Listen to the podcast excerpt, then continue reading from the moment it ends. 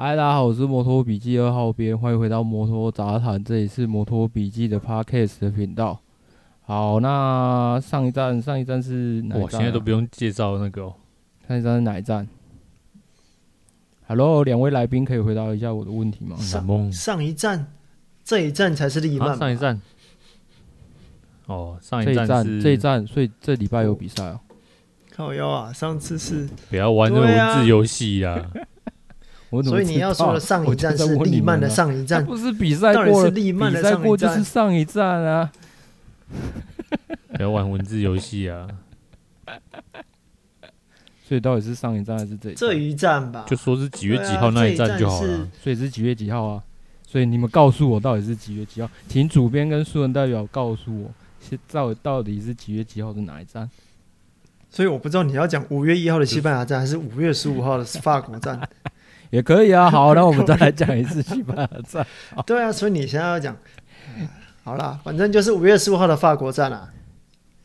好，那我们来讲一下五月十五号的法国站的正赛概况哦。那个 Moto 三的部分呢，呃，分站冠军是 KTM 的马西亚，那第二名呢是海丝瓜的佐佐木布梦，那第三名是 Gasgas 的 Gavaro。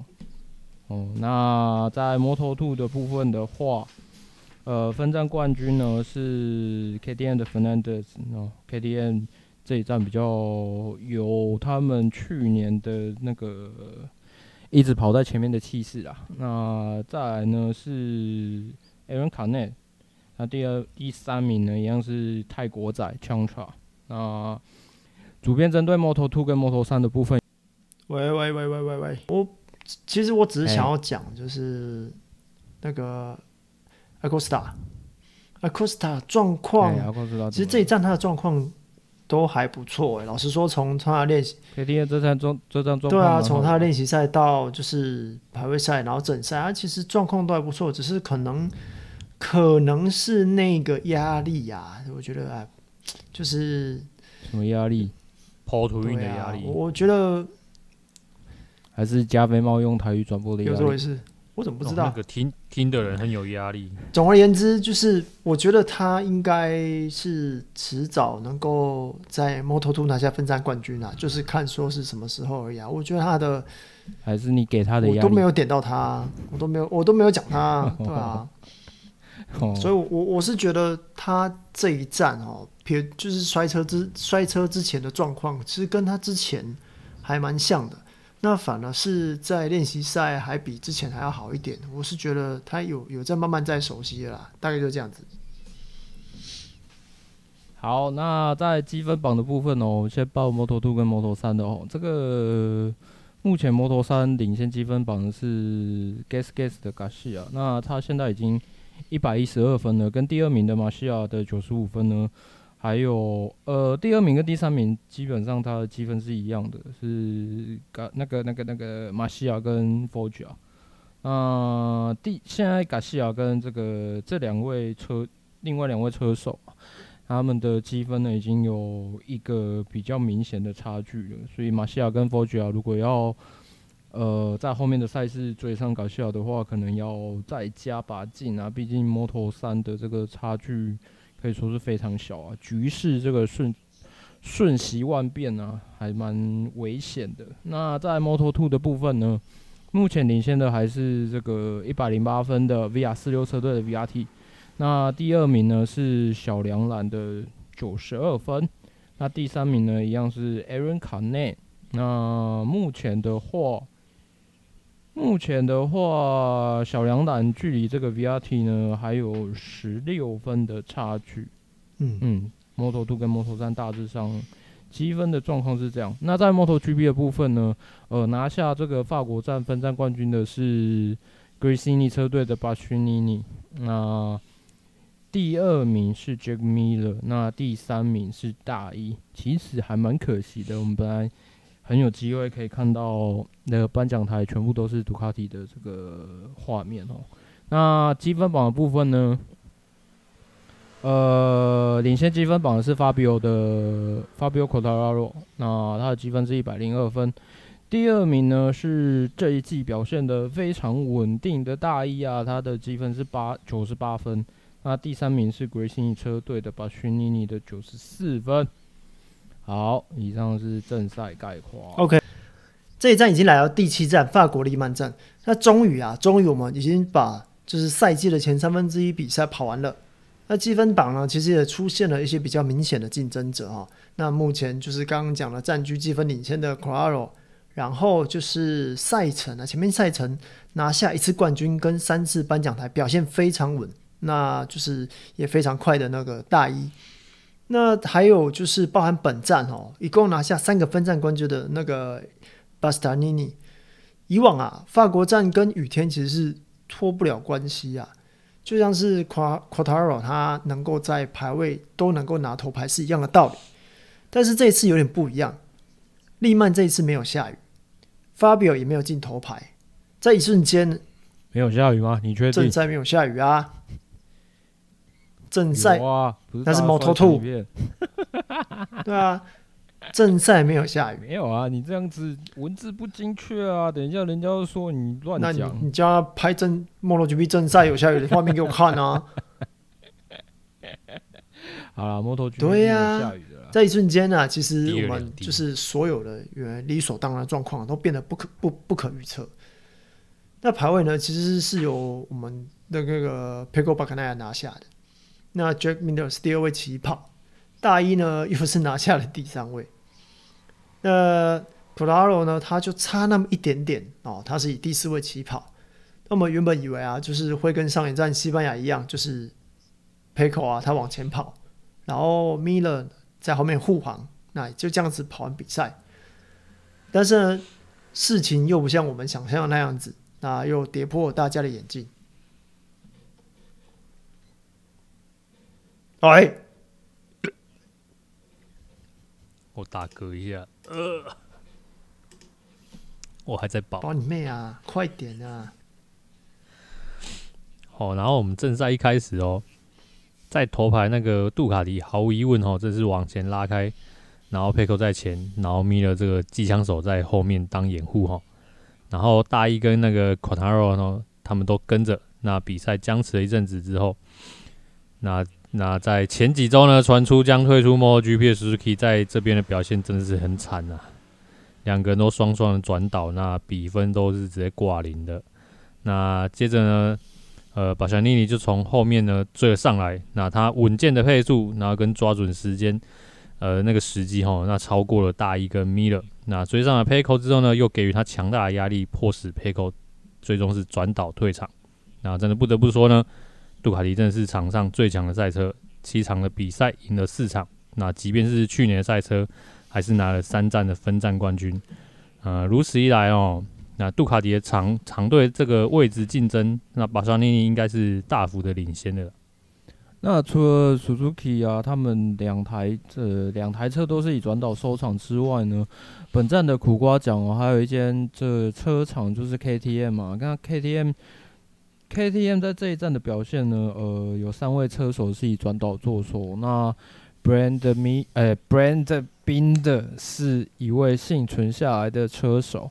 不过他也跑得相当挣扎，因为比赛一开始他就被撞断了一边的空力套件，而他就靠着这一边的空力套件啊，努力的拿下了第八名哦。那本田其实他的状况还是老样子啊。那其实这个车队的经理尔伯托，他也承认说本田需要更多的时间，毕竟啊，这是一台新车，考量到这个事实啊，马马卡斯的第六名跟这个中上的第七名哦，就显得还不错了。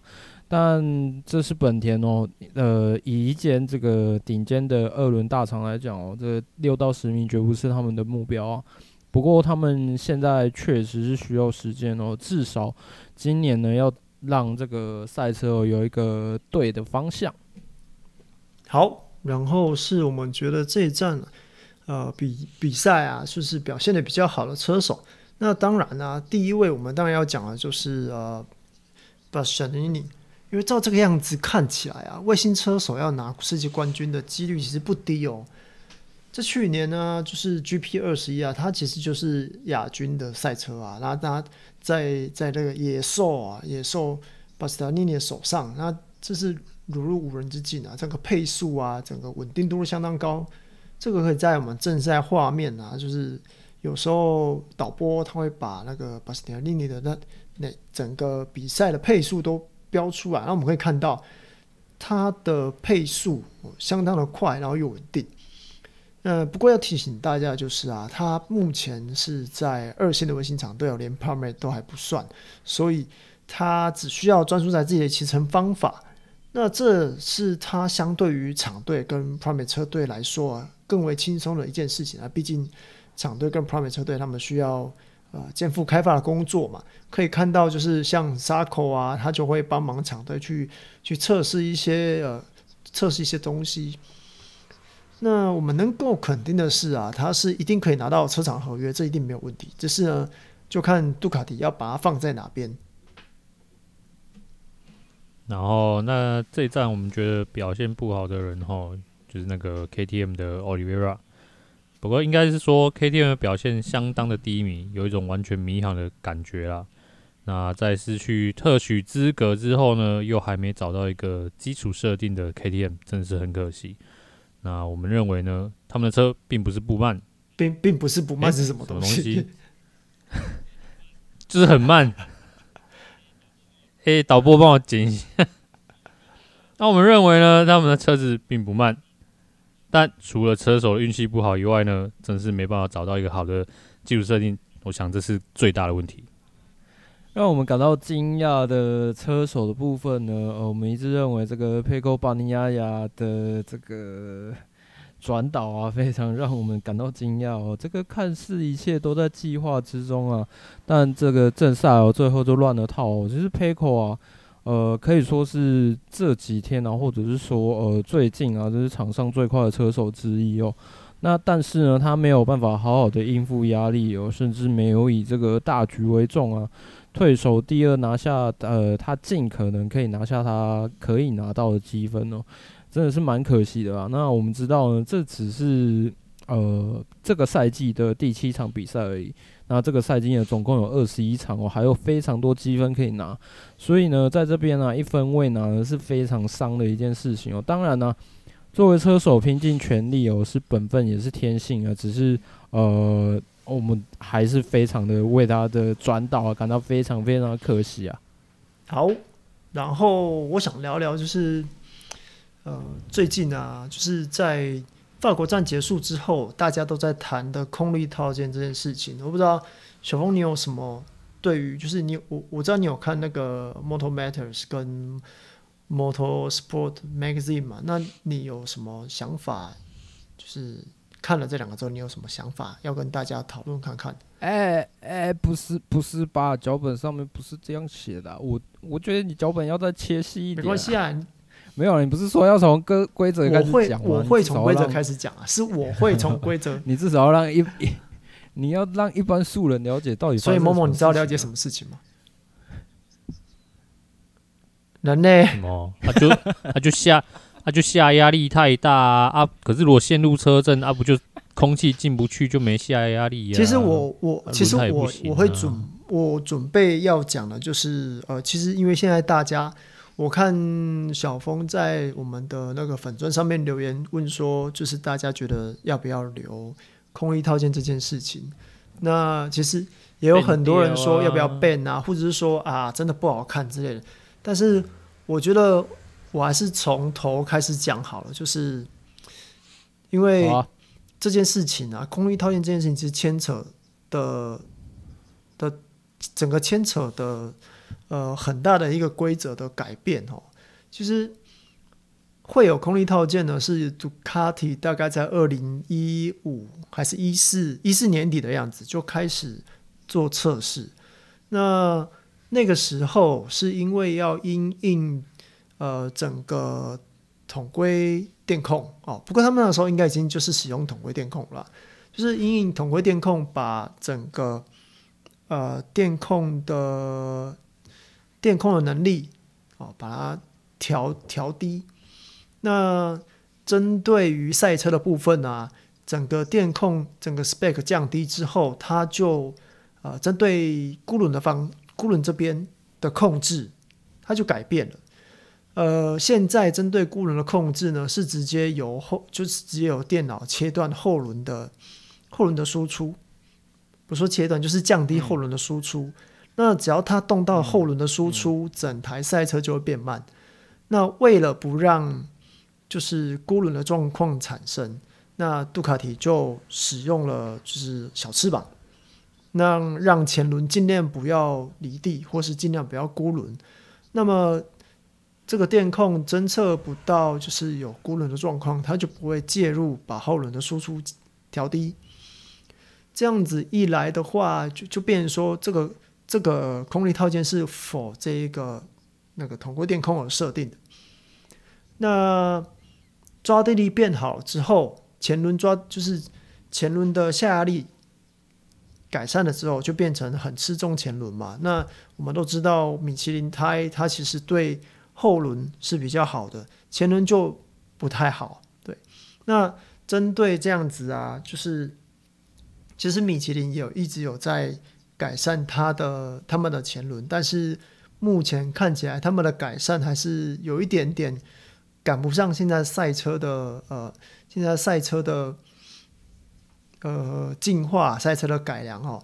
对啊，这个这个确实是要，这个是确实是要特别讲一下，因为因为有有一些车迷，他们还是会觉得是不是米其林还是太烂了。可是其实基本上你们可以去，呃，我我就国外媒体拿数据来讲啊，你们去跟二零一八年的正赛来去做比较，已经快非常多了，快的，就是呃每一家车厂，你你们你们每一年都会觉得说啊，好像。呃，哪几件好像没什么变，可是你们仔细去看，他们每一年正赛的时间都在变快，只是谁进步的多，谁进步的少这样子而已。所以其实米其林如果说他自己的动作更新的太慢的话，呃，这间车厂它的呃，就算是引擎的动力没有什么呃排气量是固定的，但是他们会用各种不同的方式来去达到呃最就是最好的动力传递。应该是这样讲、嗯，就是会尽尽可能的缩短他们的单圈速度。那那刚刚我们讲到就是米其林前胎嘛，嗯、那其实就会呃连接到就是我们之前讲的 Fabio Quartararo，他认为呃三叶的前轮只要跟只要跟车之后，他们的前前轮胎会飙高。那其实还会再连接到就是 Marc Marquez 说我们现在 MotoGP 很难超车，其实都是有有一个。有一套逻辑，就是有有一个循，有一套就是有有有一个有一条线这样子走过来，你会发现我们现在看到的一些问题，其实最主要的根本就是在于我们的规则限制了整个赛车的呃规则，把赛车发展的方向已经定好了，那就会变成说，好，现在变成就是赛车几乎很难去超车，因为前轮胎压的关系，因为台湾。台湾控制的问题，那这样子的话，呃，你说单就去拔掉空力套件会造成什么？会造成什么什么后果？我觉得可以想见的是，就是杜卡迪跟本田他们在失去前端的状况又会再出现，一定会再出现。大概这大概是我想要谈，就是从从规则上来讨论空力套件这件事情的状况。那小峰，你针对？就是我们刚刚讲的这样的状况，你有什么想法？嗯，底下其实我 po 的那一篇文章底下哦，这个 Vito 大大的见解，我其实还是比较贴近我自己的想法，因为其实 F1 也是这样走过来的啦。那会有这个阵痛期是一定的，只是我觉得。毕竟要不要拿掉这个东西是 MSMA 去决定的，所以各个车厂他们就是要先要先沟通好这样子啊，然后就可能可能这个趋势会越来越明显，就是我们会慢慢的看不到，因为因为我我自己个人的感觉啊，我自己个人的感觉，现在这样子搞下去有一点。因为一切都是从杜卡提先开始的嘛，感觉有一点这个赛事的味道，有一点开始在往杜卡迪想要的那个方向走了。那然后我们刚刚有讲到正赛过程嘛，其实其实啊，其实你们可以去看一下前面呃三个杜卡迪的单圈哦。其实呃转播画面只有把巴斯尼尼的这个单圈时间秀出来，可是 Pecco 我没有特别去注意。可是你去看 Jack Miller 的，其实他单圈时间也非常非常稳定，他只有在第十二圈跟巴斯尼尼互换位置的时候。他慢了零点五秒而已，其他的时候他的就是单圈时间不会呃都在正负零点三里面，就单圈时间非常稳定。也就是说，杜卡迪已经把已经把他们的赛车调到，反正就是不管你怎么跑，他都就是你只要风格不要个人风格不要太强烈，基本上他单圈时间就会在那里。那也就是说，你只要。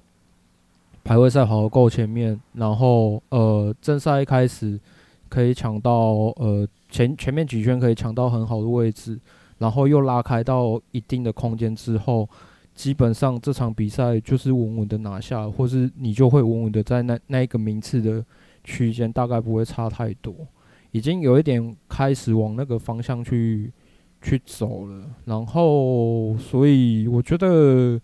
我觉得其他各家车厂他们就是慢慢去沟通吧，然后看看 Dorna 最后要怎么决定啊，对啊，然后我个人就是就像就像我我自己的我自己的想法的话，就像刚刚我看到那个留言里面 Vito 大大讲的，就是保留着，因为现在的虽然排气量是固定的，但是因为他们一定会把动力传递的部分，就是做的越，就是流失掉动力会越来越少，然后所以对轮胎的负荷会越来越大，所以我觉得就是有一定的规范，让空力套件不要变得太奇怪，这样就好。有听到吗？有听到，有听到，有听到，有听到，有听到。大致上是这样，然后另外一个，另外一个我想要提的就是哦。这个这个不知道不知道不知道该不该拿来这里讲，其实这是我自己个人的想法，就是有的时候我会把我会把，虽然说我们刚刚都在讲杜卡迪嘛，可是有的时候我会把我会把杜卡，我会把本田以前的开发赛车的方向拿出来想哦。我们虽然都知道近十年里面，二零一八年是就是那那一台 RC 二一三 V 是感觉。平衡性最好，然后每个人都可以站上颁奖台，每个人都可以拿到积分的一台赛车。那二零一九年的确看看过很多新闻稿，就是 Marc Marquez 他为了想要打败，他为了想要更怎么讲，不给杜卡迪任何一丝的机会，所以把那一台 RC213V 往更偏激的方向带过去了。然后大家都知道，妈妈其实是一个很吃前端的车手。然后我有时候也在想，说他是不是跟本田的团队在那个时候就意识到这件事情，才一直让就是前前端的负担一直把它加重。可是，呃，就是大家也许会想说，那既然既然本田，呃。既然本田已经意识到这件事情，为什么又突然突然在妈妈开始受伤之后，要把赛车就是重新砍掉重练这样子？因为因为你们要想到说，前端加重对车手来讲，它的操控性会变得很很难操控。也就是说，你个人的就是呃。就是超驾能力跟你的身体素质要达到一定的程度，你才有可能有办法去驾驭那台赛车。就是那台赛车会变得很凶啊！可是你看，马马克斯在二零一九年，他在超车或在做单圈上面，其实都没有遇到太大的问题啊。对啊，其实大致我觉得大致上就是这样子吧。所以，所以本田现在把车子调回来。我觉得最主要的目的是，他们有往那个方向去走了，可是他们发现说，呃，这样的这样的怎么讲？这样让让车手付出的代价太大了，所以他们不得不再往另外一个方向去走。然后，呃，我觉得今年可能对本田来讲没有很乐观啊。那明年会不会变好？其实我也不太敢讲，因为今年我是我是有意识到会不乐观，但是我没有想到会会会惨成这样啊！因为那个制造商积分完全没有起色嘛。那呃，Marcus 目前来讲的话，嗯。也跟他自己的身体状况有关啊，因为我看他一些访谈，他也就是讲到他有点，他现在的状况有点像在二零一七年那个状态，就是他觉得，就是他会打他会打保险牌啊，就是他如果觉得呃不应该去冒风险的时候，他就不去冒这个风险。这这也是，是这个是讲到这也是应该的啦，毕竟车手他老实说他也还算年轻。因为他付出的代价，他前面付出的代价真的太大了。啊啊、那其实本田要我我我觉得本田这个时候做这件事情是合理的啊。毕竟，呃，老实说讲难听一点，马马可是如果到时候真的离开了，那他们一定要有人可以骑这台车啊。目前他们如果再不改的话，可能就真的是全部都摔光了，没有人可以，没有人可以骑这台车啊。那这是一个很好的时间点，就是就是。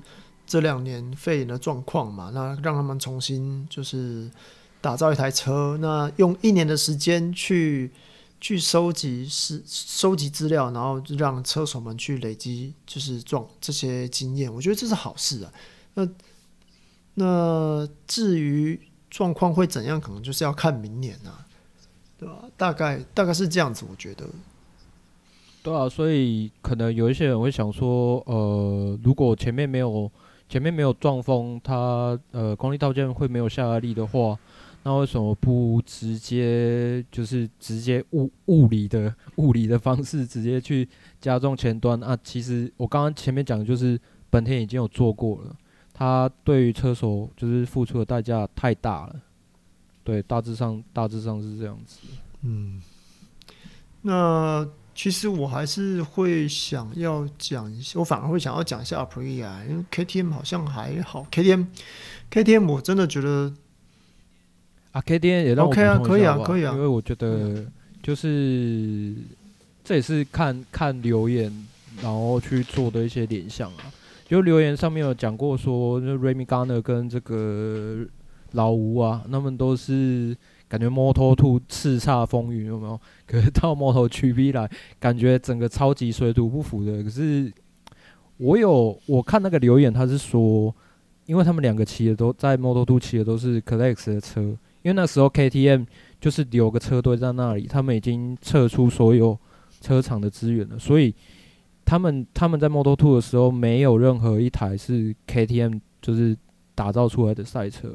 所以会变成说，他们在 MotoGP 刚升上来的时候，或者是说，你说他们也跑了好几场了嘛？可是你看老吴是一分未得哦，然后 Remy Garner 他积分也只有三分而已。那可是你比较起来，像呃 Brad Binder 或是 Olivera，他们都是有经历过 KTM 还在那个 Moto2 还有车厂资格的时期，他们有有过那个资源，他们骑过那个赛车，所以。呃，有可能是因为这样，而且他们在衔接上没有什么太大的问题。可是像 Remy g a r n e r 跟 Remy g a r n e r 跟老吴，我就真的不知道他们今年或是他们合约走完之后，到底会到底会怎样？会不会会不会被 KTM 就是就是葬送了整个生涯？这个这个我就真的不太敢讲。其实这个呃，刚留言这个，我我觉得还可以再讲一点，就是呃，除了 Marquez 以外。几乎每个车手都是在第二年开始发威。呃，你我们先先看 Fabio Quartararo 好了，他第一年状况不错，但是他也是第二年才拿到第第三年才拿到世界冠军啊。那 Mir 也是第二年才拿到世界冠军嘛。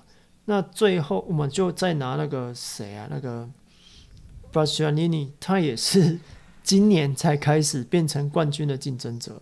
那我我我觉得这都是，这都就是表现出，其实第一年你就让他好好学习嘛。我们确实是看得出来，就是他们第一年真的跑得很挣扎，但是没有办法，因为因为他们的车就是我刚刚讲，就是他们很没有找到一个适合的设定。那再来就是都是都是年轻车手，老实说，场上你要他们去做一些开发，或者你要你要看他们去，其实我我我觉得经验还是不太足够了。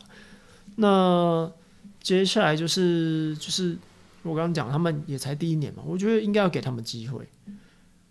那至于合约的问题啊，合约的问题，KTM 他们对好像对他们的车手都有呃续都有都有续约的选择权，像是我记得我看我有我看哪一个啊？看马卡哎不是看看 Speedweek 好像是说他们其实有一个选择权是到今年的夏天，就是夏天之前他们可以。做续约，那、如果没有续约，就是就是掰了。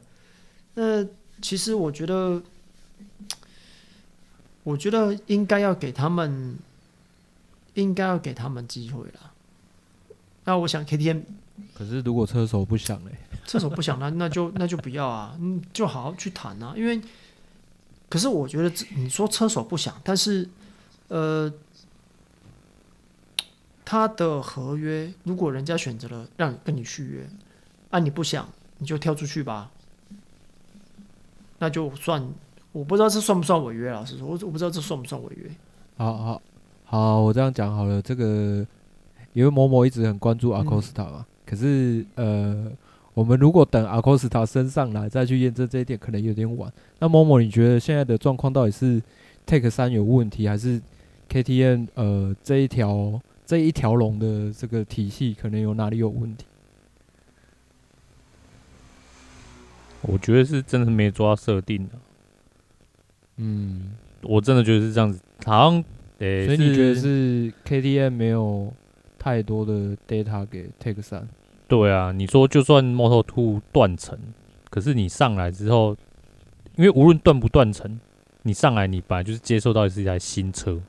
你从来没有骑过，他从来在他的生涯里没有骑过 GP 的，也是啦，也是等级的车子嘛。这样讲，这样讲，那的确都是需要适应，但是适应之后呢？如果你说现在三分之一，那我们可以看中间的另外三分之一。如果中间是三分之一有起色，那代表的确只是在适应。那如果还是都不行，那我真的觉得比较像是 KTM 的设定一直找不到。他找不到他真的需要去强化的地方，或者是也许啦，我说或者也许他想要开发一台全面性的车子，可是你点太太广，你点太广，嗯、那那有有可能会爆掉哦。嗯、那你又你又广，纳因为讲白点，他现在有点像在小级别都一直在自己的呃农场嘛，嗯、你你一直在增加你的各种不同人才，那代表你有很多种骑乘风格，那。如果说不定 KTM 也想打造一台人人有公链的车，可是你要花多久时间打造？虽然你说现在有一个最强的改车人在那边改，可是我不觉得他会让他做的太多，呃，真的改了很多车的事情，因为感觉就没什么新闻了。不啊，除非就是真的已经他其实还是有在，还是有在做测试。但是我我觉得问题还是在于 KTM 厂队两位车手没有没有非常没回馈，没有非常嗯嗯突出，没有非常特别的表现。哎，对啊，所以我的那个留留的那个留言也没有错啊，虽然是有点防球爷的文笔，可是我真的觉得杰克米尔真的是一个蛮适合的人选。我那时候有看到。因为官方官方其实有丢这个乳摸出来，这个是 MotoGP 官方的新闻哦，就是杰克米尔有跟，反正就是有跟 KTM 谈过了，那目前还不确定，因为因为官方没有给消息嘛。可是我觉得，其实实际上 Jack Miller 是一个还蛮适合的人选。我觉得，呃，我觉得小一走的太早了，可是因为那是因为两边都谈不拢嘛，所以没有办法的事情嘛。可是真的真的，我觉得 KTN 把一个老的放掉的有点早，然后没错啊，没错啊，谁？小一啊，哦小小一啊，对啊，他放掉的有点早，就变成说，变成说没有一个像呃大呃阿布利亚之于大一的那种相互的关系，他没有一直有一个正向回馈的人，你都一直叫新人来，然后干我跟去年的 data 就不是又不是我验出来的，我哪知道到底是真是假？嗯，我觉得应该甚至有可能是现在的现行的那些人，他们的给回馈的力度是不够的，不然你都有那个一个那么会改车的车手在那边的，你都让他测试很多东西啊，你们都起不来，我真的是。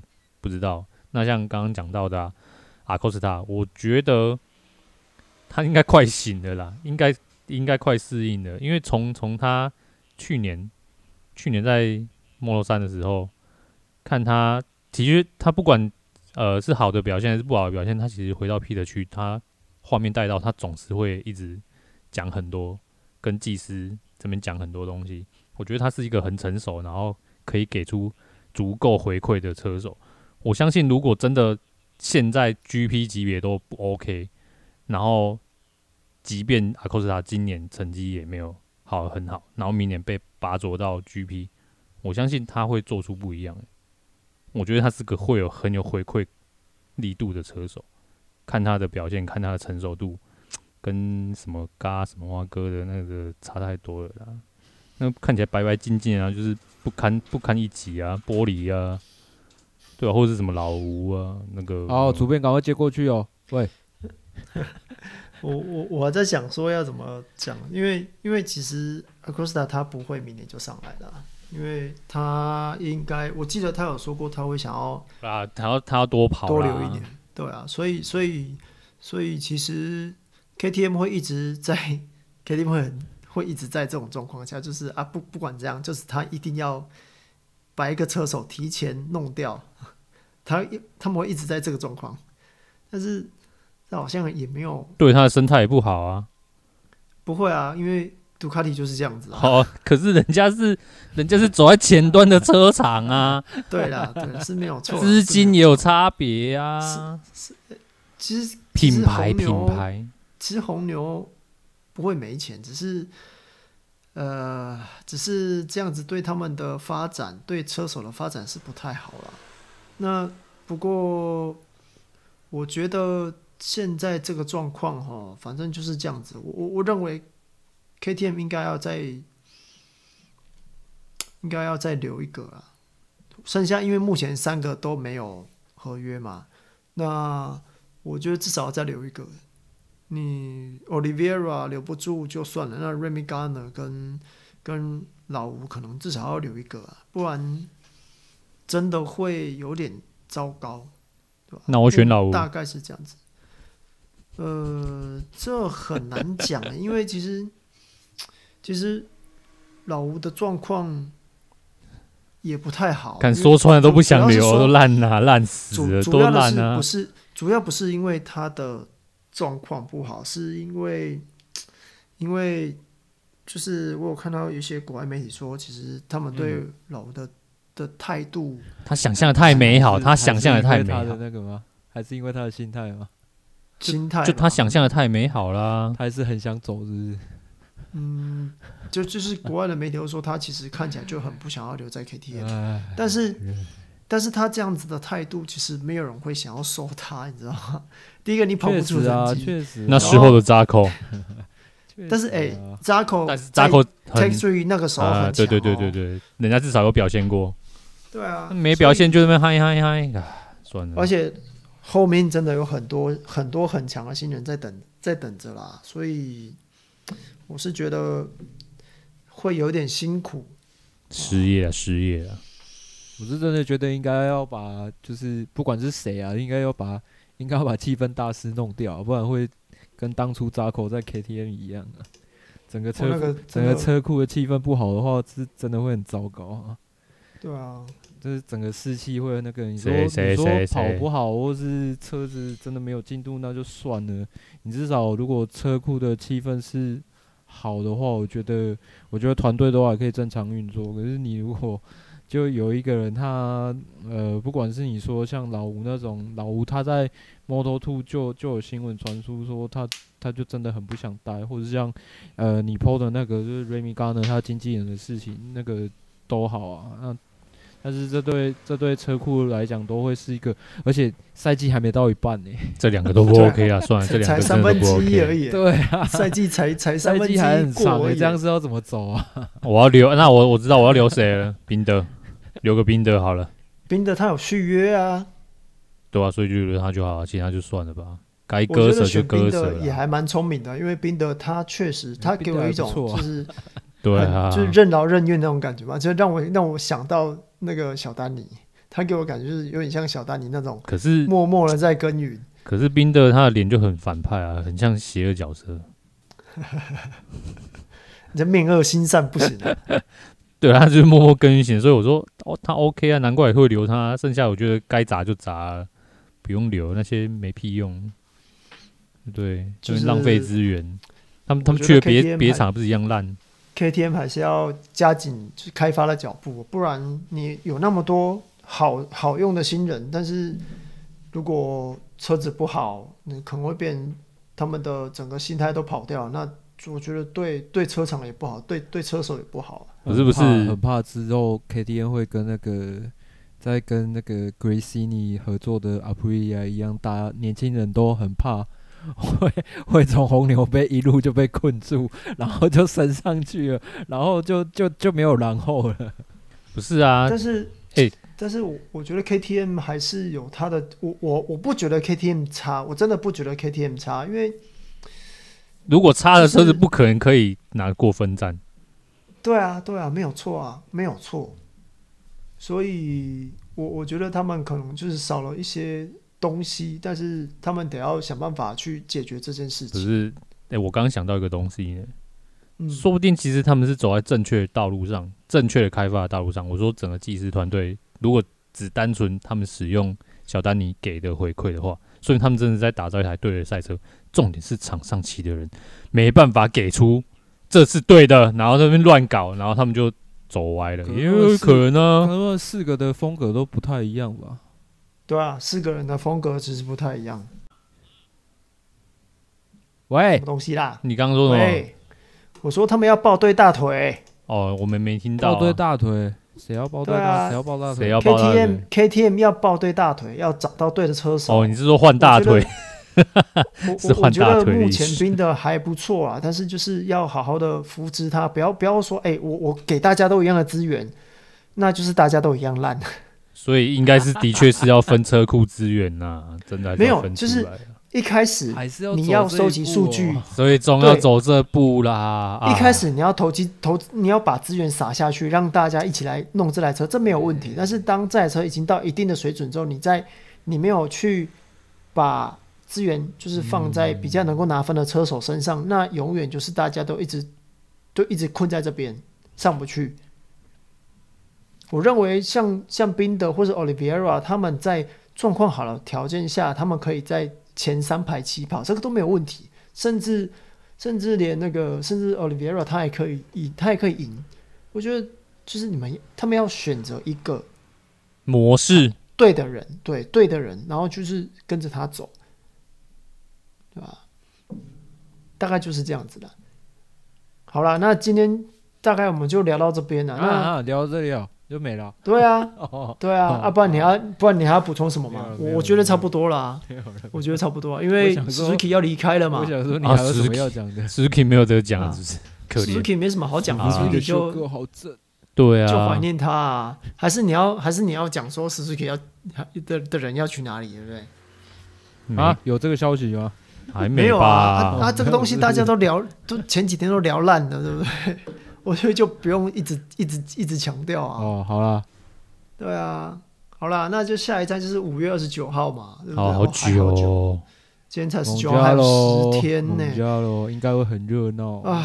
我的天呐，好想出国看比赛。我才来韩国，我才来韩国一个礼拜。今年的蒙加罗应该会很热闹哦。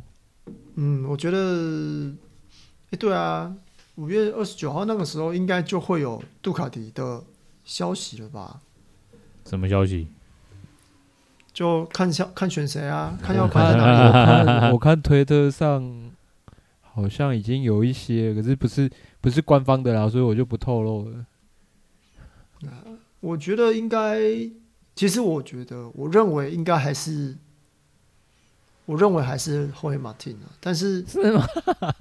我我我觉得没关系，我们这样子操作，没有，我觉得这样的操作比较好一点。但是以以成绩来讲的话，就是巴斯塔尼尼一定会上来了啦。那就看霍尔马汀。如果真的是这样，红军迷应该会崩溃。没有啊，因为你没有啊，就看你看如果，但是豪威马汀好像没有地没有地方可以去，他他会再回 KTM 吗？应该不会吧？对吧？因为因为我觉得以杜卡迪的标准不太，他就是谁赢就谁上来啊。对啊，对啊，就是这样。啊、其实就很对啊，杜卡迪就是谁赢就谁上来，这很简单啊。但是你你跟那个 Pecco 他又是 Pecco 他又是。要不是 Pecco 先签约，我跟你讲，Pecco 说不定，说不定也要下去啊。可是人家都世界第二了。对啊，那、啊、没有办法啊。那个杜卡迪他们有自己的玩法嘛，对不对？那个我看那个谁留言了、啊，不不是有一个车迷留言说，那个车是你在改的，车啊摔也是你在摔的，为什么是我要被踢出去？我觉得这这个真是肺腑之言啊，对，因为你在签的车，你在改的啊，摔也是你在摔的，啊，为什么是我要被赶出去？你是说那个用牙齿开瓶盖的男人？对啊，好可怜、啊，不是吗？他什么是他他什么都没有做，就是稳稳定的拿积分嘛，稳定的拿机枪，好不好？稳定的。必须要说，我刚刚有。帮他平反他在法国站的表现，他在法国站其实真的是表现的真的是不错了啦。他发现没有，他发现稳他发现带枪带枪手后面好像好像不好守，不如往往前面冲了。突然来了一个年轻人，怕到我 这个好像守不住，还是跑去前面哦，不好守。好啦，就这样子啦哦。下下个下次是五月二十九号的穆加罗意大利站，那我们就是期待。呃，会有意大利车厂会有杜卡迪的消息啊。那同时呢，就是在呃意大利站的时候，那个 Rossi 的号码四十六号会正式从 MotoGP 退役。那大概就这样子。好，那我们今天的呃魔兽杂谈就到这边，我们下次见，拜拜，拜拜，买这边。